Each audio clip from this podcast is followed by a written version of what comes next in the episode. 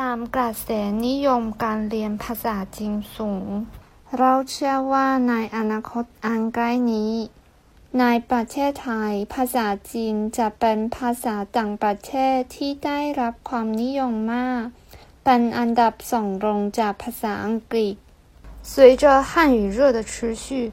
我们相信在不久的将来，汉语在泰国将成为继英语之后的第二种最流行的外语。 กระแสนิยมการเรียนภาษาจีนสูง汉语热แพร่หลาย普遍普及